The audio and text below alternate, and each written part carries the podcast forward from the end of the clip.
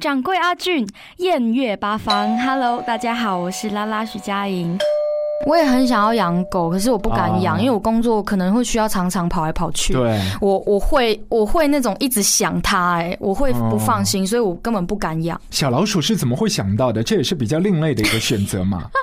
是我弟弟把它带，就是买回家的，买回家然后后来是变成我在照顾它，因为我常常因为我弟常要上班什么的，因为我们家有猫，嗯然后有的时候给它播不一样的歌，它的那个反应是不一样的。嗯，对猫好可爱，好好笑哦。猫就是有时候拿翘的时候，真的笑死人。对，而且不一样的猫的那个性格真的很不一样，有一些是拽拽的，对对对有一些会像狗狗那你家的猫是哪一种？很拽的、自顾自的。嗯如果你不让它去到某一些地方，它偏要去，就故意就对了。故意因为他有他的那个傲慢。嗯，就还是会尊重彼此的个性啊。对，嗯。Hello，大家好，我是徐佳莹，阿俊你好。你好，咱们上海的天气你还受得了吗？其实刚我记得我刚到上海的第一天还好，哎，是昨天好像突然降温了。是，昨天晚上特别冷，昨天晚上出去吃饭的时候，整个就是穿毛衣加大衣。握一把手。好，握一把，握一把。创作人呐、他自己的感情路不会很顺的，但是我觉得这是必须的，就是就一定要有波折，他才会有很多的一些创作灵感和素材。自己要对自己来叙述的时候呢，会用一首歌来表达，人家去听有人家的理解体会，但是自己写的时候，那个初衷只有自己知道真的，啊。真的是这样。应该说，我觉得感情顺或不顺，真的是不不是不是因为是创作或非创作女歌手，而是每个女生可能在感情的路上啊，都可能要经过一些事情才会长大，哎才会有机会在下一次挑选对对象的时候眼睛睁大一点，或者是在这些过程中对自己有更深刻的认识。我是说，男生也有可能是这样的角色啊。哦我觉得每个人在感情中应该是这么说。男创作人的感情路也不顺，这我就不知道。但是我我觉得我们是比较幸运的是，我们可以透过写跟唱来记录这些点点滴滴，来留下一些像是照片啊，像是日记一样的，留下一些。证据，等到事隔多年后再看，原来哦，当时的自己是那样子想的，原来当时的自己是这么的相信或者是不相信爱情，我觉得那都是一个很好的呃记录方式，然后也甚至到可能事过境迁以后还可以跟大家分享，那真的是很幸运的。目前的生活是属于比较有作息的。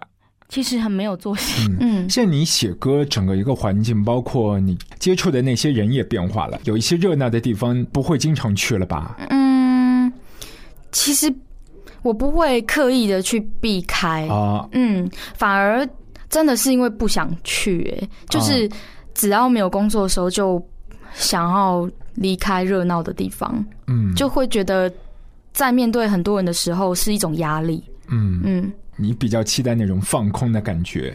嗯，我我喜欢没有人注意我的感觉，哦就是平常生活的时候。年轻人大家一个相处的方式，可能整个就比较高调，然后 就是会就是大家一直晒，说的真好，就是晒。我曾经听一个呃心理学家的一个说法，他说人通常会感到寂寞，那是因为觉得没有人看着自己，嗯，就是不管是在任何一个嗯。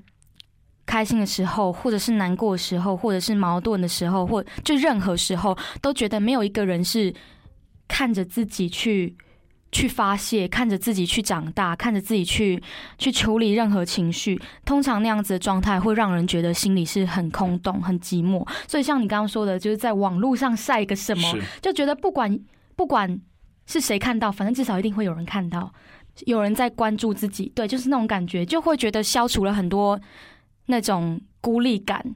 嗯，但做艺人，我觉得就把这个人性的面相就无限放大嘛，就艺人是绝对是需要关注的。嗯可是我觉得你的身份切换，现在这个界限正好是在临界点，应该体会都比较深吧？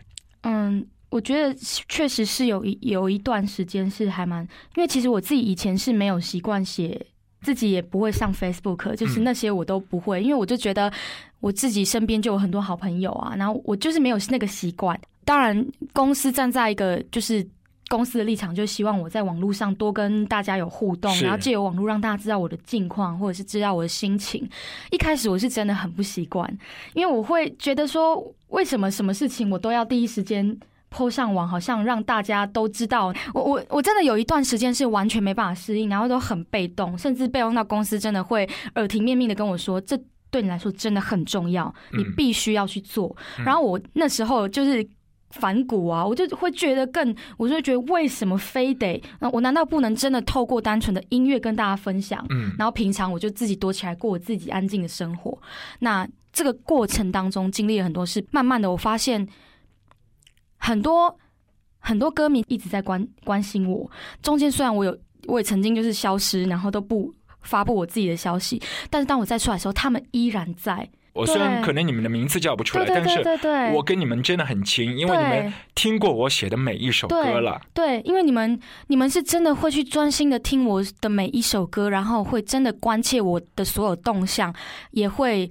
无条件的一直为我付出，我觉得那个东西真的是天哪，我何德何能？对，那我就会觉得说，瞬间跟他们拉近了好多距离。至至少在我自己心里，我觉得有了一个这么一个化学作用。所以我现在真的是很习惯，就我做什么事都会觉得让他们知道一下。现在有感觉，就是我要给谁说，就讲给谁听，而且是很自然的，完全就是不会觉得是为了要为了要这么做而这么做。我就是觉得我要跟你们分享，然后。它就是我生活的一部分，哇哦！以后的东西我也实在是很难说。这这个礼拜的时间就有遇到，啊，应该是上个礼拜的时间有遇到你的老师王伟忠啊，然后和他聊起一些就是明星，他说女明星真的很辛苦。他说他说一般就是如果是做明星的话，一定要清晰自己喜欢那个舞台，嗯，如果说是不喜欢。那个舞台的话，很多的一些可能性都没有办法做好。嗯，但我觉得创作歌手有的时候其实他的个性是有双重性的啊，就是因为你自己躲在幕后自己的小卧室里面写歌，那是一个作品诞生孕育的一个过程，可能很享受；但是在舞台上面，可能是把自己的宝宝秀给别人看，又是另外的一个气场啊。你两个呃，就画面你会比较喜欢是哪一种？哇，我觉得这真的是一个很大的难题，因为我曾经是非常偏激的抗拒台前的气场，你刚刚说的那种，但是我后来又发现这两者之间是完全分割不了的。嗯，我觉得他他们必须要同时存在，我才得以让他们在我生命中运行。应该这么说，我今天我觉得我总是在舞台上获得了一些肯定跟一些嗯。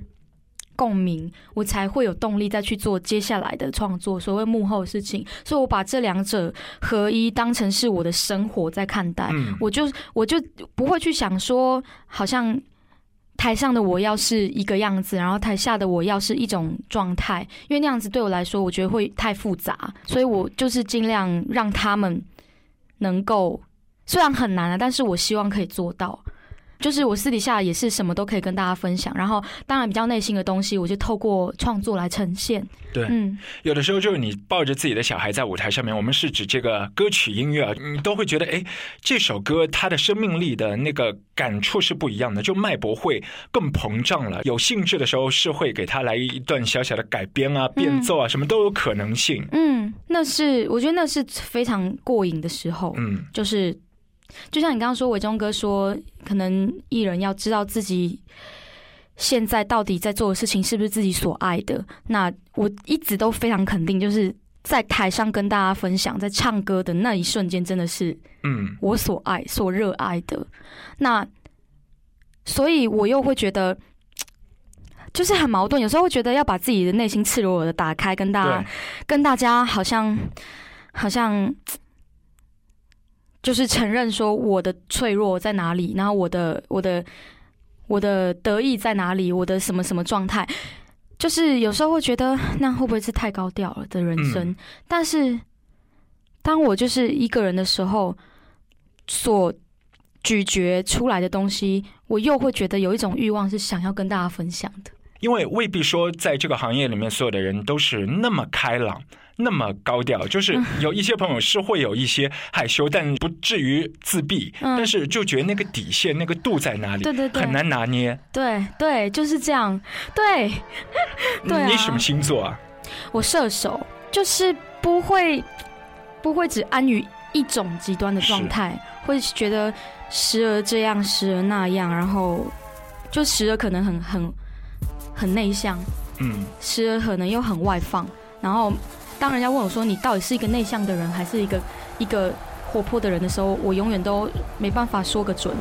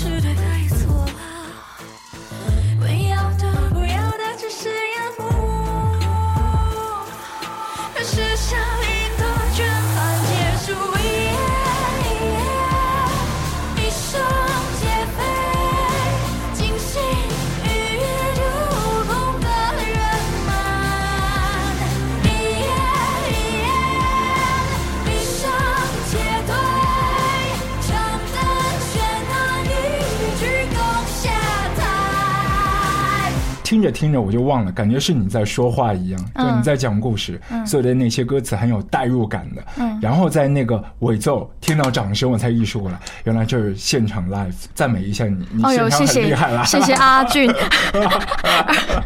在北京那个时候练团，你自己有偷偷写一些歌藏起来吗？有诶、有的其实我有有空闲时间的时候，就会写一点东西，啊，而且发现一旦离开自己熟悉的环境，写出来的东西还真的会不一样。我觉得人就是只要离开舒适圈，就会好像有一个新的面貌。我是说指内在方面，就好像整了一次型一样。哦，那个雷达就会重新开启，因为一切都不一样了嘛。那不管是是紧张也好，兴奋也好，其实都会接收到不一样的讯息。或许嗯同样是一首歌，可是在家里听跟在外地听就会是不同的感觉。对对啊，北京那边的生活对你来说，呃，生活上面应该有很多的一些不习惯吧？因为它便利店就不像上海或者是台北那么多。没错，嗯因为我是其实也还蛮久没来上海，然后我昨天到嘛，刚刚在从饭店来这边的路上，我就觉得啊，终于就是就是路边就是走十步就有一家便利店啊，对然后就是这感觉还真的是比较就是南方的，跟台湾是比较像的。那在北京，我还真的是花了一点时间去适应那边的食衣住行。对啊，嗯，但就觉得，所以才要去啊，因为就因为不一样对，嗯我是告诉自己说，就把这当做是旅行啊。啊，对啊，就到也是一种修行嘛。对啊，其实，嗯，该怎么讲？像我还是会跟以前很多的朋友都还是随时都有联络。像嗯一般上班族，其实也不太有机会可以，嗯，因为工作的关系，然后到外地去住很长一段时间，嗯就真的去生活。嗯，就就像出就算出差好了，可能去了也是朝九晚五的工作是。可是像我，对对对，像我其实还是会有一些零碎的。呃，自己空闲的时间可以去安排，嗯就是所以必须要把握在短时间内。因为在北京那边，就当地的自己的一些乐队的一些文化也是很浓郁的。你自己嗯有机会去看一下吗？我有去看了一次，啊那天的主题是后摇，哦，然后就有一些团，他可能都是我之前没听过，可是当下我就觉得可以立刻融入那边呢、啊，是北京当地的乐团。对对对，啊我不知道是是因为他们是比较小众、比较偏地下，还是怎嗯样？就是他们一上台就完全沉醉在自己世界，仿佛有一个金钟罩、把他们保护起来。他们那种感觉就是他们不在乎台下的人怎么看他，是，可是那种表演是最让我投入的。对，就我会觉得我他的享受也会让我可以跟着他一起享受在他们自己的表演里面。对他们不见得要去说一些讨好台下观众的话，嗯可是反而就是他散发出一种很自我的光芒，然后我觉得很很享受。我在台湾的时候就有听到一个团，我很喜欢万青，好像在一片广大的可是很专属于自己的土地上做出来的那种内心的呐喊。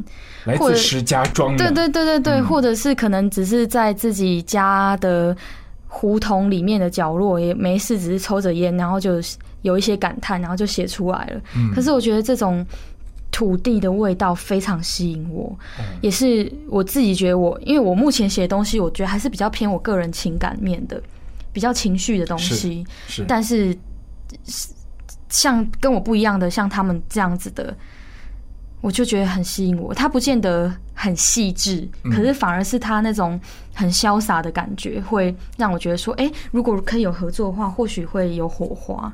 是你的菜，对万能青年旅店。嗯，自然赠予你舒缓微风肩头的暴雨，片刻后生成平衡忠诚不息的身体，不是饮水，清早眉间白云生，跳跃漫游。晚来拂面薄海风。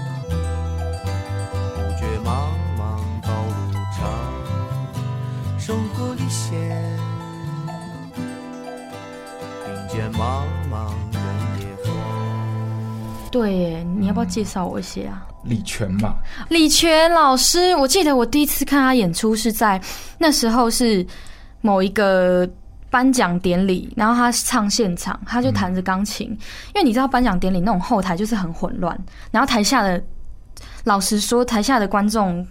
几乎都是那种偶像团体的歌迷，嗯只有他们才会你知道很激情的来参与这种盛典。那所以整个过程可能就是会是就一个一个接一个的艺人上来领奖，一个接一个歌手这样子唱卡拉，这样一个一个唱完。但是那天就是到李泉老师那部分的时候，是让我觉得我最有悸动的时候。我就在台边看着，然后我觉得他好像他跟他的钢琴，还有他的音乐，他的他的整个营造出来的氛围，已经离开这个颁奖典礼。他好像自己一个人，好像是在草地或者是在森林里面弹着琴，然后闭着眼睛吹口哨，去低声的吟唱他的歌。他也不在乎他的低声在这边能不能引起广大的共鸣。嗯然后我那时候就被他的声音吸引住了。嗯，可是那时候我还不知道他是谁，哦，这嗯感觉应该是最妙的。所以他是上海对阿拉桑黑宁哦，对。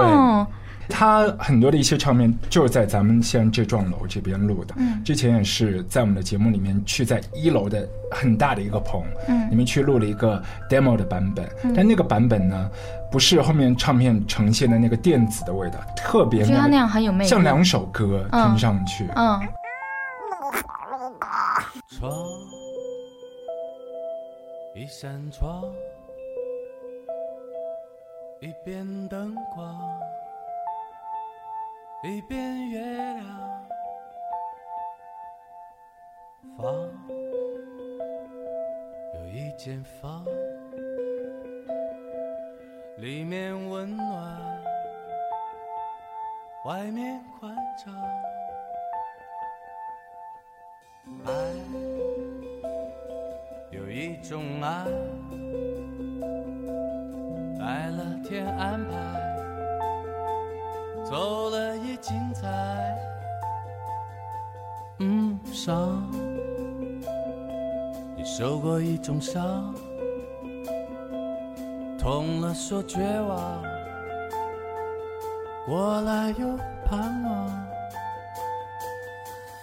一见钟情，心知肚明，二话不说，大江东去，挑三拣四，情仇已过山，五。根手指对牛弹琴，六神无主，花花世界。七老八十回头看看，我在哪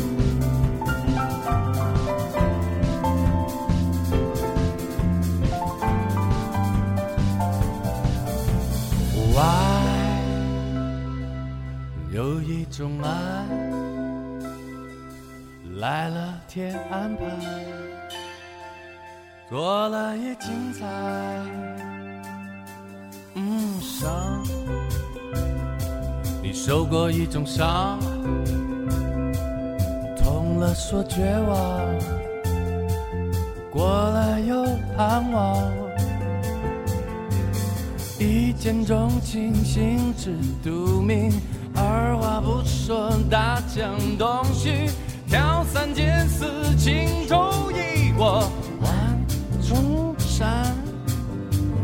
五根手指对牛弹琴，六神无主，花花世界。七老八十回头看看，我在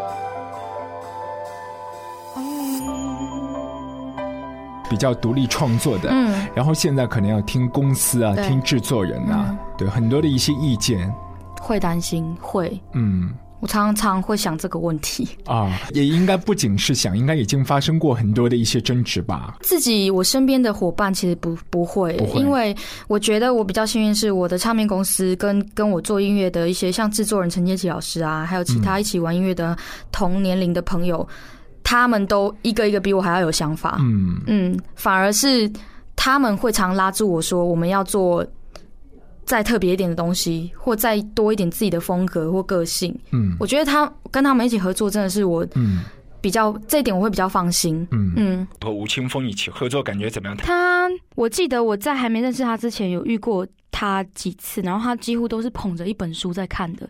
我那时候就觉得哇，真是一个知青哎、文艺青年。然后后来真的跟他有接触以后，发现他有时候又很疯癫，就是他又是一个可以很开朗、很好笑的人，就觉得很好相处。嗯，就是想要聊深入一点是可以聊的，然后想要一起工作也是可以一起工作的，想要玩也是可以玩得开的。嗯，但是他有乐队，你有没有想搞一个乐队？哦，其实我一直很羡慕、欸，嗯，我一直好羡慕可以跟着乐队到处，就是他不管是在任何的场合，他都不会，他都不用害怕，因为这么多人陪着他一起在台上，他对，对，那个感觉真是超好的。你写歌的一个习惯是怎么样的？我是还好诶、我非常不定时，嗯，嗯，就是以前我会常熬夜写歌，可是后来发现年纪大了，真的吗？没有，后来就觉得好像也不一定都要在那个时间点，因为我觉得常常熬夜写出来的歌会有点太过沉溺在一些负面情绪里面，因为毕竟我觉得那种。会被生理时钟也会有所影响啊，所以后来就是有时候白天也会写啊，然后有时候是晚上就不一定看看心情。我也自己有一直在慢慢调试，虽然需要一点时间，我觉得那样很强大的心理力量，就是我还是想要回归到那种想写什么就写什么，嗯写完就就是这就好像写完一篇日记一样，我就把它合上，嗯然后可能我也不为了什么，我也不等什么，只是就是写完了。对。我希望是这个回归到这个状态，因为我这个人本身就是哦。很热，啊，对，整个小宇宙要燃烧起来。是，的，金曲奖最佳国语女歌手。啊得奖的是徐佳我觉得这这就是就是很感谢，啊。一开始我觉得也算是真的运气很好。我觉得很多艺人就是在台上会感谢，但是事后可能差不多半年、一年之后会讨厌，就觉得金曲魔咒就有还是有魔咒，你会怕吗？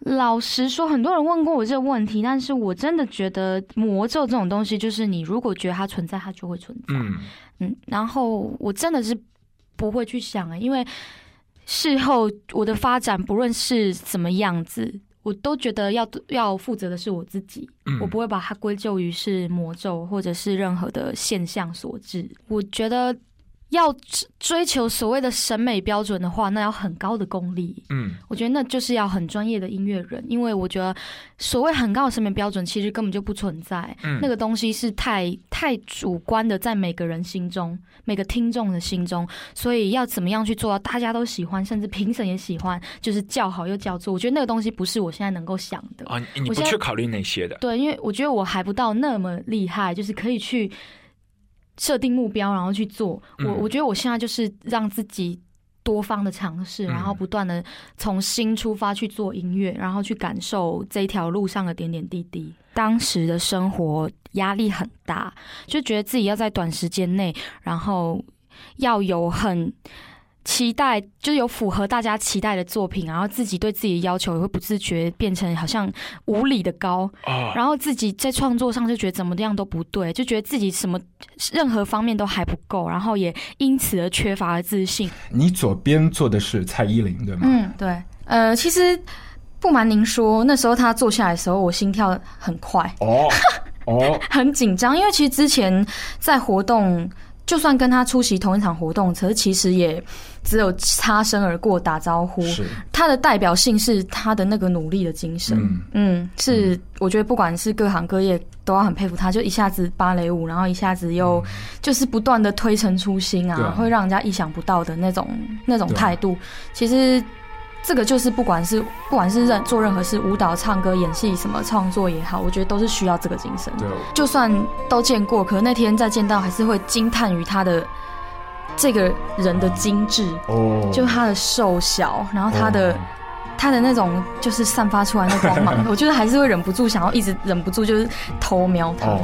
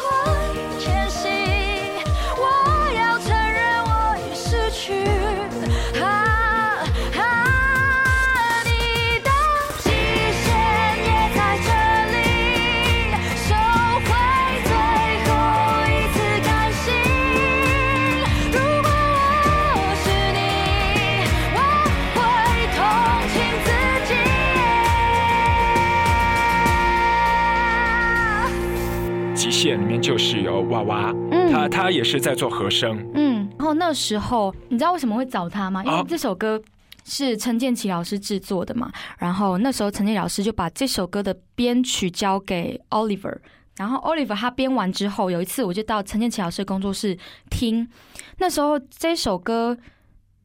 就已经有娃娃的和声了，哦然后娃娃和声一出来，我就问，一直问建桥说：“这是人的声音吗？啊，这是人吗？”这是妖怪的声音吗？这是我觉得我那时候觉得天哪，这个这声音听起来真的是让我我那时候没办法形容。嗯我到后来才知道，那很像是梦境里才会出现的声音。嗯然后我就拜托建桥老师说，可不可以请娃娃，就是真的在就是最后制作的时候也帮我就这么唱，啊照这样子唱。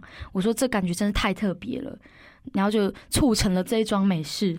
我自己后来都好，再怎么听都觉得这首歌前奏一出来，听到它的和声，我就能够完全投入那个情绪。我觉得一般就是里面 vocal 这个和声的部分加入这样女妖式的低吟浅唱，一定会红。就像以前上个世纪的呃日光机场，你感感觉有没有？啦啦啦啦啦，那个也好经典。整个一个你写歌创作的一个平台都会变得更大，嗯但是可能受到的一些束缚啊，嗯或者是关注不被关注的一些焦点啊，都会都会转移。嗯，哎你你你到底觉得现在快乐多一点还是少一些？我觉得，我觉得我现在的状态是要比较能够要有本事让自己快乐。听上去有点悲凉哎。就快乐本来是很本能的，嗯你现在要变成有本事让自己快乐。嗯、我觉得哦，那是因为是我的选择啊，就是因为我觉得其实做人啊，到后来。有时候我们说越长大会越清楚自己要什么，或者是会越清、会越确定。比如说，我们今我今天去买衣服去逛街，然后我一看就知道我我要黑色的，或是我一看就知道我要蓝色系的，就我不用花时间多去试其他的，因为我知道我就是适合这个，或者是我就是想要这个，很确定。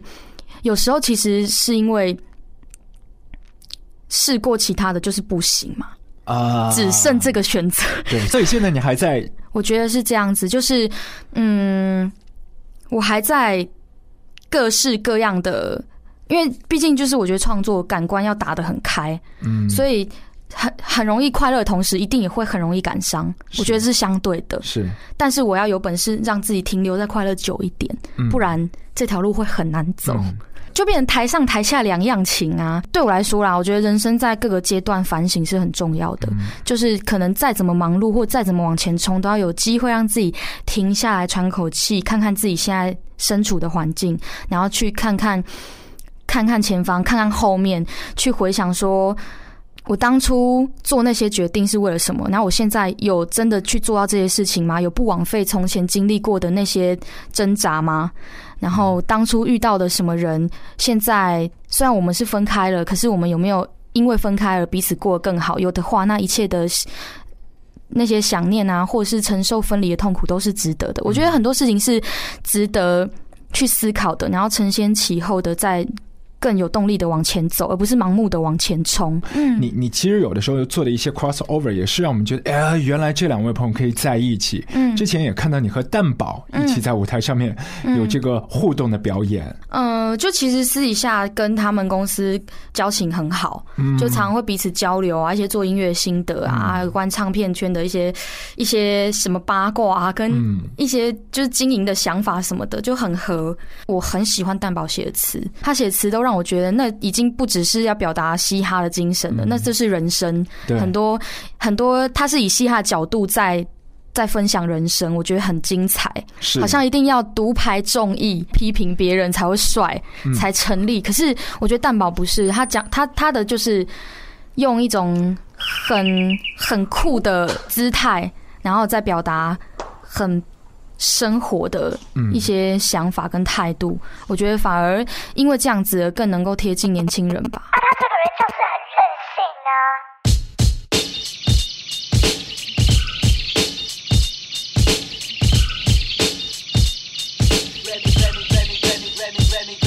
Remy 你跟你同学说，这里饶舌特别多，这是我们家的家常音乐，可以请他进来坐，喝茶吃水果，听听我们家的家常音乐。跟你跟你同学说，这里饶舌特别多，这是我们家的家常音乐，可以请他进来坐。在学校学不够，我们一起帮他加强音乐。你同学说。你是个饶二代，长得超可爱，从小就听过武当派，面对社会主张爱，住在城内活在体制外。Jazz 加上 Hip Hop，爸爸的手里菜。你见到的叔叔都懂四大元素，知识来自生活，不是那节目。他们全心投入，也知道那并非全部。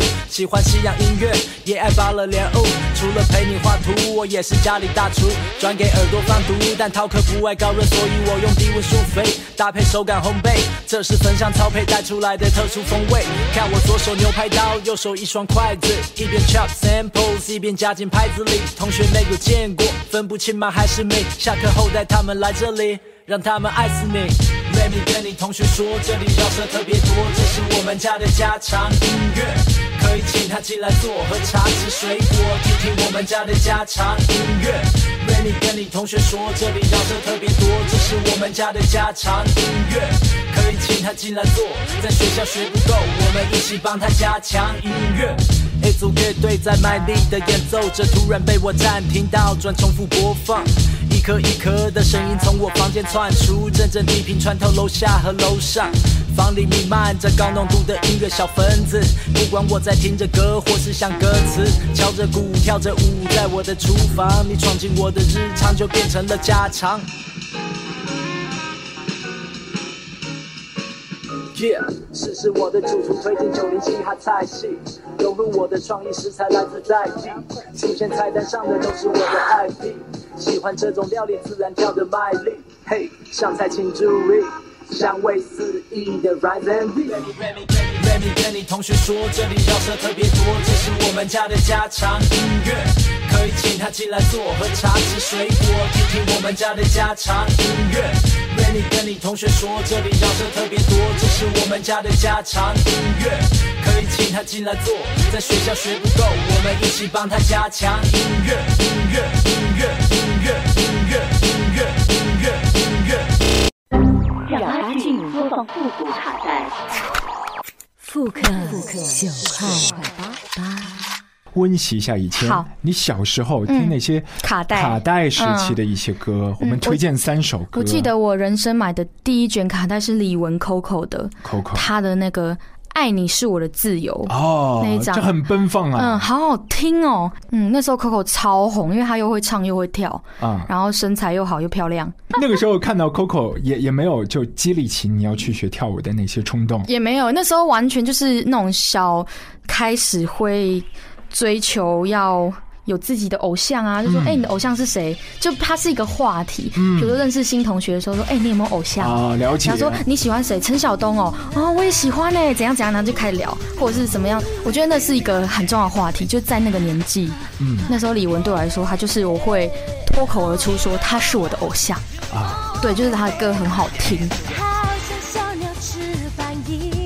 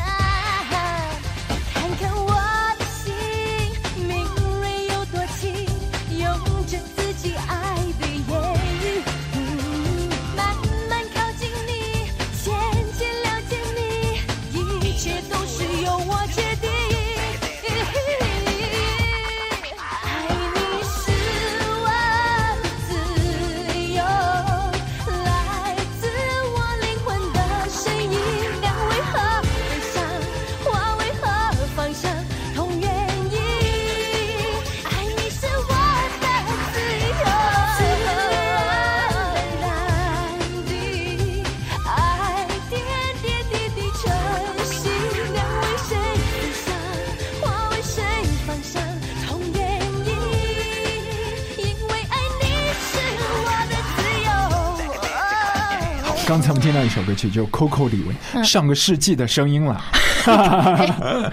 爱你是我的自由对，由。爱你是我的自由。嗯接下来再推荐一盒卡带。好，再推荐一盒卡带是来自于郭富城的。嗯，到底有谁能够告诉我？这首歌我怎么发现我没有听过呢？有啊，就是哦他那时候不是很红吗？就是他那那阵子不是还拍什么“你是我的巧克力”的那个广告，然后中分头，啊那种广东话腔，嗯，然后就是到底有谁能够告诉我？这么长的时间以来保持这么好，然后还是一直很鞠躬尽瘁的在舞台上展现。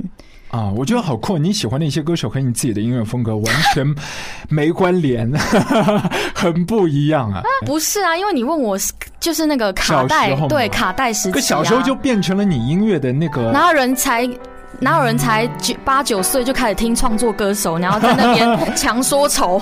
哦对，小时候根本、哦对啊，小时候只会对这种唱唱跳跳是会有兴趣啊。到底有谁能够告诉我，要怎样回到从前？有你在我身边，那生命换不情愿。到底有谁能够告诉我，要怎样回到从前？随风做流浪的梦，和你再相逢。那接下来我们再来推荐一盒，你给我们一些线索嘛，就是慢慢的，就好像和现在的徐佳莹有一些连结这样的。好啊、我来讲一个我我。我第一个开始听的创作歌手的专辑，然后那时候是他的第一张，然后我也是买卡带。哦，嗯，他到现在呢，他跟我是蔡健雅吗？对，哦，对，就是其实那时候他出第一张的时候是《呼吸》嘛，那一张就是他的声音惊为天人的好听，嗯我就买那张，然后也开启了我开始会注意，从那时候开始会会去注意说啊这首歌的歌词在讲什么，然后作词的人是谁，作曲人是谁，然后什么人是常常会出现在哪些歌手的歌里面的创作者，什么就开始会注意嗯。这些事情。对，那时候开始会比较，因为我哥哥是吉他社的，我哥大我五岁，然后他就是他会听什么尤克里林啊、熊天平啊，然后绿洲合唱团啊、嗯老鹰合唱团这种，就是我就开始会跟哥哥聊这种，所以哥哥是教你吉他的那个人吗？算是启蒙。哦，嗯启蒙的时候，嗯嗯嗯，就慢慢进入到大学的时候，就是就自己摸，嗯太酷了。好，我们一起期待拉拉，然后接下来有更多的一些创作，然后有不同的一些音乐的合作。好，谢谢掌谢谢柜，谢谢掌柜我们，下次再会。好，再会，拜拜 拜拜。呼吸，呼吸没有你的空气，也没有模糊我自己，